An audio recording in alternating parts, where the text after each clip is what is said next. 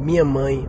Eu já coloquei a participação algumas vezes aqui do meu pai e falo dele muito porque o meu assunto principal que eu estudo, que eu pesquiso, que eu dou aula é criatividade. E o meu pai, ele é uma pessoa muito criativa e, e me fez uma grande influência é, nessa parte criativa. Então eu falo muito dele. Eu nunca falo da minha mãe. Algumas pessoas me perguntaram, e a tua mãe, a tua mãe? E eu tô indo agora, saindo aqui, eu moro em Barueri, né, indo para São Paulo, pegar ela. Ela vai passar uns dias com a gente.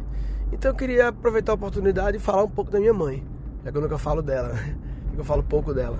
O meu pai, ele teve essa influência grande, criativa, visão artística e meio porra louca e, e meu pai, eu sempre falo que meu pai talvez exagerou na, na porra louca, na liberdade que ele me deu. Liberdade é essencial para criatividade, para autonomia, para vida. O meu pai, ele de vez em quando dava exagerados assim, porque a liberdade ela não é infinita, né? Ela sempre é delimitada por limites, delimitada, limites, limites. É, normalmente são vistos como coisas aprisionadoras, mas na verdade os limites libertam também, porque eles dão uma analogia que eu vi uma vez é uma cerca. É, não, imagina umas crianças brincando num parque que é um pouco perto do, de um lugar que cai, de um morro, né? E aí não tem cerca nenhuma, e aí os pais têm que ficar falando e botando medo, não chegue lá não, vai cair, vai morrer e tal. E as crianças estão ali brincando, mas elas estão a 4 metros ali da de cair. E aí é brincadeira meio tensa, porque foi colocado medo nelas para não ir e tal. E quando você coloca a cerca, o limite, você elimina o estresse da situação. Porque os pais não têm que ficar colocando medo, os pais podem ficar brincando com os filhos ou lendo o livro do lado se quiser. E as crianças estão lá também sem medo. Então, quando o limite é muito. Aí vem uma questão de qual é o limite, né? Quando o limite é muito apertado, ele é aprisionador. E muitas pessoas, ah não, tem que ter limite. Sim, tem que ter. Mas a questão é qual? Você está auto-refletindo sobre qual é o limite? Como está o seu limite? Seu limite ele está acochado ou ele está aberto? O seu filho, ele tem um sentimento de liberdade. Liberdade é um sentimento. Liberdade não é uma verdade, né? O que é a liberdade, assim, é, eu tenho liberdade? Tenho, eu me sinto livre. Mas assim, ah, eu não tenho liberdade de matar uma pessoa ali, também não quero, mas assim, não tenho essa liberdade. Aí quer dizer que eu sou preso? Não, eu sou livre, né? Tem limites. Eu sou livre, mas tem limites. Mas eu me sinto liberto. Então o importante é a criança se sentir liberta. Enfim, o meu pai extrapolava do limite. E a minha mãe, eu acho que ela era a grade protetora lá do parque. Ela, ela é que segurava a onda para eu não morrer, né? Além de cuidar de mim no aspecto, é, porque ela é médica, né? Então, no aspecto saúde diretamente relacionado, mas também no sentido de sempre, será, não sei o que, mas vital, não sei o que, não sei o que. Ela sempre tentava trazer um lado mais mãe, mais protetor, porque meu pai sempre foi muito porra louca. Apesar de eu falar mais do meu pai, porque o assunto é criatividade, o assunto que eu falo, eu acho que a influência da minha mãe tem um peso igual, porque não adianta um sem o outro, né? Não adianta também. O que não pode é você, se você tem dois pais extremamente permissivos, extremamente, extremamente permissivos, é ruim. Se você tem dois pais extremamente proibitivos, também é ruim. O ideal é você ter um dos dois mais permissivo, não extremamente, mas mais, e outro mais proibitivo, não extremamente apenas mais do que o outro. É o equilíbrio, né? Tudo tá no equilíbrio. Tudo tá no equilíbrio, é foda, né? Se qualquer assunto você começa a falar, falar sobre saúde, educação física, sobre qualquer coisa, sobre trabalhar, sempre final da discussão, o assunto acaba sendo equilíbrio. E aí eu sempre falo que o equilíbrio tem que estar equilibrado, mas tem que estar um equilibrado não muito perfeito sabe? Um equilibrado, mas que muitas vezes tem que tendenciar para um lado, o que não quer dizer necessariamente um desequilíbrio, mas que é uma, uma tendência, né? Daqui a pouco, eu quando eu pegar ela, eu vou trocar uma ideia com ela aqui e vou editar nesse episódio. Talvez você não ouça eu falando isso, porque talvez o Sancler edite a parte eu dizendo que vou editar e colar nesse episódio. Mãe, o que a senhora acha sobre a forma como eu fui educado e o desenvolvimento da criatividade? Você foi educado com muita liberdade, né, Murilo? E, e qual é a importância da liberdade para a criatividade? A liberdade torna a criança mais espontânea, né? E o que, que você acha que normalmente as pessoas ao educar fazem que não é, incentiva a liberdade? Mas eu acho que a liberdade tem que ter uns limites. Você não teve muito limite. Não tive muito limite, não. Não teve. Por, Os limites foram frouxos. não teve, não por minha causa, por causa do seu pai, que você não teve limite. Não dava limite a você. A senhora que botava um pouco os limites pra. Dava sempre.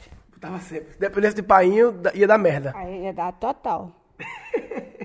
total mesmo. Mas então, isso foi uma boa parceria educacional, né? Então, vocês dois, né? Porque não pode só limite nem só liberdade. Tem que ter os dois, equilíbrio, né? Daí eu, eu podava muita coisa. Era, era infinita a liberdade. Sim, não pode, ser, não pode ser nem infinita a liberdade, nem infinita a privação de liberdade, né? Tem que ser Tem que ter equilibrado. um ponto, chegar a um ponto de equilíbrio. E, e esse equilíbrio, você concorda que ele é um equilíbrio, mas é um equilíbrio mais pro lado da liberdade. Porque eu acho que as pessoas também, se você quiser equilibrar demais, se quiser equilibrar muito no meiozinho, fica também me- medíocre, fica muito mediano. Eu não conseguia eh, colocar mais limite, não. Eu sempre procurava colocar, mas nunca conseguia o que eu queria. Eu queria sempre mais. Sim. Mas não conseguia, não. E a neném? Fala aqui, neném. Ah, entendi. E o que, que a senhora acha, mãe, em relação a Valentina? Em relação à liberdade, espontaneidade e limites? Eu acho que ela, ela, tem, ela é espontânea e tudo, mas também tem que dar um não a ela, tem que dar um limite também a ela. Ela não pode ter essa liberdade total que vocês estão dando. Ela tem que ter um limitezinho também. Não, mas a liberdade que a gente dá pra ela ainda é menor do que a que o pai não dava pra mim. É A do seu pai era, era, era. Não tinha nem classificação. Tudo que você queria fazer, soltava no shopping, perdia você. Tudo ele fazia. Quer dizer, eu acho que vocês estão, estão ainda com um certo limite. Mas eu acho que não, não pode passar disso. Tá, tá, chegou o ponto já. Tá no ponto bom, beleza. Joia. Obrigado, mãe. Te amo. Nenê, quer falar uma coisa? É interessante tu falando da minha mãe e porque depois que você tem filho, que você vê o esforço do pai e da mãe, mas mais da mãe, né? A mãe, é- ah, os pais e a mãe podem dividir as tarefas, sim, claro, mas a mãe nos primeiros anos, meu amigo, não tem conversa, não tem conversa, não tem essa essa ajuda, mas é ela que faz o papel chave e é muito hard work seis primeiros meses. Seis primeiros meses, loucura. Nove meses né, de gravidez, seis meses antes, mais seis depois. Enfim, é um grande hard work e pro resto da vida, claro, né? Mas eu acho que isso tudo faz você valorizar mais seus pais, principalmente sua mãe, porque você vê o hard work que é, principalmente no começo, você vê de camarote e você começa a, a imaginar que talvez naquela época foi mais ainda, ou não, não sei. Tinha fralda descartável. Quando eu era criança, acho que não tinha fralda descartável. Né? Quando eu era criança, era que tinha que limpar. Isso adiciona uma camada de complexidade, né? A situação e outras coisinhas mais, detalhes, né? Apesar que também surgiram outras dificuldades, né? Assim, tinham dificuldades lá que foram supridas, mas também surgiram outras dificuldades. É difícil comparar coisas tão diferentes, né? Sempre que eu falo dos meus pais, assim, da minha educação, eu fico pensando que talvez a geração dos meus pais, né, a geração Baby Boomers, né? Ela foi a, a última geração, talvez, que não estudou para ser pai.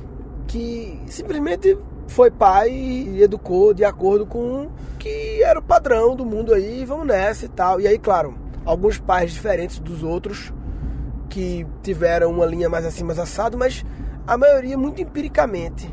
A grande maioria da geração Baby Boomers muito sem estudo, sem estudar para ser pai. E eu vejo que a minha geração, a geração XY, né? É, eu sou de 83, o pessoal considera que 83 é, é transição XY. Que a geração Y, Roots, ela ainda não tem muito filho, não. A X sim. E eu sou XY, enfim. A geração X e XY principalmente a XY, eu acho, ela vem muito mais assim consciente de que precisa entender as linhas pedagógicas e o que é criar crianças e olhar um pouco para o futuro.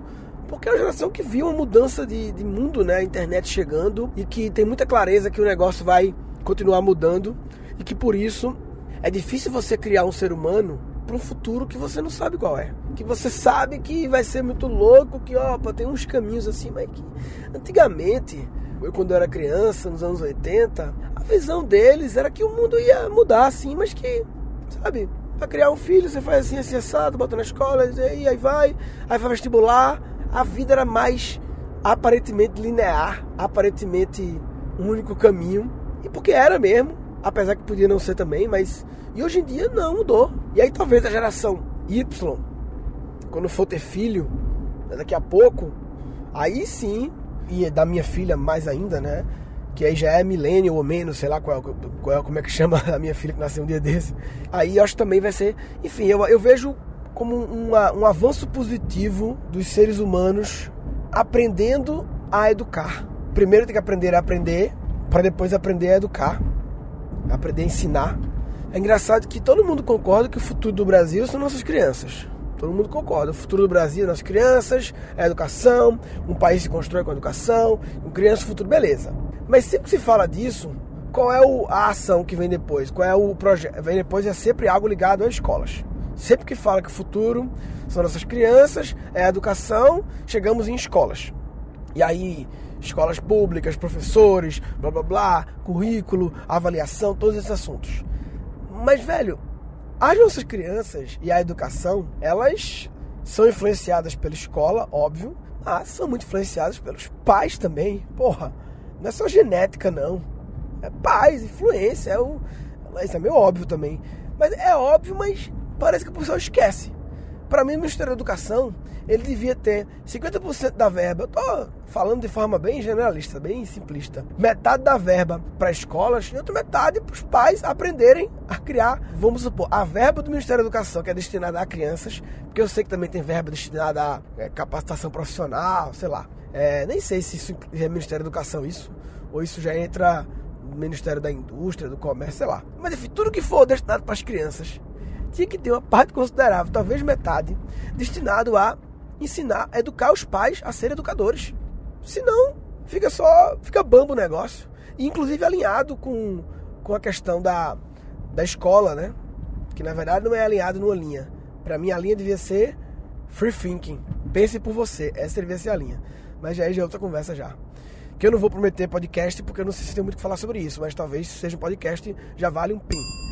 É, acho que a geração dos meus pais, os baby boomers, eles talvez estudaram a parte assim de gravidez, a parte mais ginecológica, manhã é ginecológica, a parte mais de parto, primeiro amamentação, cuidados básicos. E isso sempre teve muitos livros sobre isso e enfim, acho que a geração baby boomers estudou um pouco isso. O que eu acho que não não estudava-se na época é mais a parte de, de mentalidade de como criar educação emocional, isso aí, zero. Que é a camada que. É interessante, né? Uma das provas de que isso é muito popular é Augusto Cury, porque Augusto Cury ele é o maior autor do Brasil, não ficção, ele é o Paulo Coelho, não ficção. Não tem a parte internacional tão grande como a do Paulo Coelho, nem perto, mas tem também uma, uma approach internacional Augusto Cury. E ele é um cara que o assunto dele é inteligência emocional, resumidamente é isso. E ele faz muitas e muitas é, referências e aplicações à paternidade. Muitas, muitas, muitas, muitas. Vários livros, eu tenho um livro dele, 10 Regras de Ouro, Filhos Brilhantes, Filhos não sei o quê. Ele tem vários livros sobre isso. Ele aborda muito esse assunto. E esse assunto é um assunto que não era abordado muito pouco na geração dos meus pais. Eles não consumiam esse tipo de assunto, nem para eles, educação emocional deles próprios, quanto mais para os filhos. Né? E, velho, eu vejo que essa é a única salvação do mundo, porque se a gente, como ser humano, não, não se organizar mentalmente, emocionalmente, vai dar treta, rapaz. Vai dar treta. Bem, comecei falando da minha mãe, acabou virando uma parada educação socioemocional, Augusto Cury, o caralho. É, quem quiser comentar sobre esse episódio, gancast.com.br barra minha mãe. Guncast.com.br barra minha mãe, o blog do Guncast. Eu tô atento lá, vendo os comentários e respondendo é, a grande maioria dos comentários dos, nos posts lá. E lá também tem o histórico do podcast lá para trás e tal. E eu vou cada vez mais agora dar um grau mais no blog do Guncast, organizar livros que eu cito em episódios, sabe? Mais assim, referências citadas nos episódios. Em cada post, a gente já deixa lá os insights do final do episódio, aquelas frasezinhas do final, a gente já deixa em cada post. Mas eu quero evoluir mais e ter outras ferramentas complementares lá no Guncast.com.br. Então, fica de olho lá, eu vou avisando por aqui. Guncast.com.br barra minha mãe. Esse episódio está indo ao ar numa quarta-feira e ontem, no caso no dia anterior, terça, eu tô gravando isso domingo antes, Mas ontem teve, se tudo der certo, a minha palestra online Criando Crianças Criativas, Cri Cri, que eu não aconteceu ainda, mas eu acho que foi do caralho, porque eu tô eu venho desenhando um negócio massa e esse é um conteúdo que vai ser uma palestra comercial minha, que algumas empresas vêm demandando, e também é a base, é o start da minha teoria sobre esse assunto, que é a base do meu curso novo, Criando Crianças Criativas, que vai ser desmembrado do Reaprendizagem Criativa. Essa palestra que eu fiz online ao vivo, a gente vai programar alguns replays. Eu não vou deixar de 100% disponível, porque é o meu produto comercial que eu vou vender em eventos, em congressos e por aí vai. E também é o meu produto, é a base do meu curso, né? Mas vou deixar disponível para quem me acompanha pelo Guncast e por outros canais, através de alguns replays. Então entra aí, gun.com.br, não é Guncast, é gun.com.br barra que lá é, eu vou avisar quando vai ser alguns replays que a gente vai fazer dessa palestra ao vivo que eu fiz. Lembrando, não foi um debate, tá? Foi uma palestra. Eu, eu não fiz ainda, mas a minha intenção é. Não vou ler muitos comentários, eu vou meio que apresentar. Vou fazer uma introdução, conversando com a galera, vou apresentar a minha palestra e no final vou trocar uma ideia e tal. Mas vai ser um negócio bem realmente uma aula, uma aula de uma hora e pouco, bem estruturada sobre esse assunto. Nesse episódio eu quis falar um pouco da minha mãe, já que eu falo um pouco dela. Eu acho que acabou que a mensagem final do episódio acabou sendo a importância de nós, pais, educadores, educadores, porque você pode não ser pai e mãe, mas mas ter um afilhado, uma sobrinha e tal. A importância que o nosso papel tem, é ele que cria as os adultos do futuro. Eu sempre falo que a minha filha vai, vai viver 100 anos, sendo que 18% ela vai ser criança, na verdade, criança 15%, né? 15 anos. E 80 e tantos por cento ela vai ser adulto. Então, eu estou criando adultos. Não quer dizer que eu vou perder a infância dela, claro que não. Criar crianças pensando em futuros adultos não é acabar com a infância. Claro que não. É apenas ter a visão de longo prazo, o que eu estou construindo e o que é que eu preciso, que camadas eu tenho que cuidar. Então, eu acho que acabou sendo esse assunto. Se você não está atento a se desenvolver como educador familiar, você está de brincadeira na tomateira. Ah, tá de brincadeira na tomateira. Tá de brincadeira na tomateira. Ah, vai. Nesse episódio foram capturados quatro insights. Limites é, normalmente são vistos como coisas aprisionadoras, mas na verdade os limites libertam também. Liberdade é um sentimento, liberdade não é uma verdade, né? Pode ser nem infinita liberdade, nem infinita a privação de liberdade, não, né? Não. Tem que ser equilibrado. Tem um ponto, chegar a um ponto de equilíbrio. Criar crianças pensando em futuros adultos não é acabar com a infância. Claro que não. É apenas ter a visão de longo prazo. Um episódio futuro. Free thinking. Pense por você. Essa devia ser a linha. Mas já é de outra conversa já. E um mal entendido bem engraçado. Vai pro podcast. Não, eu, não, eu confio desse jeito. Nem invente. Mãe, o podcast é só áudio. Não tem câmera filmando. Ah, é? Tem certeza? Ah, a senhora tá vendo a câmera em algum lugar aqui? Cadê a câmera em algum lugar? Não, isso aqui é o áudio, gravação áudio. Mas você, ninguém confia. Assim. Eu respondi bem? Respondeu bem. Tá bom. tá bom. Falou, papai.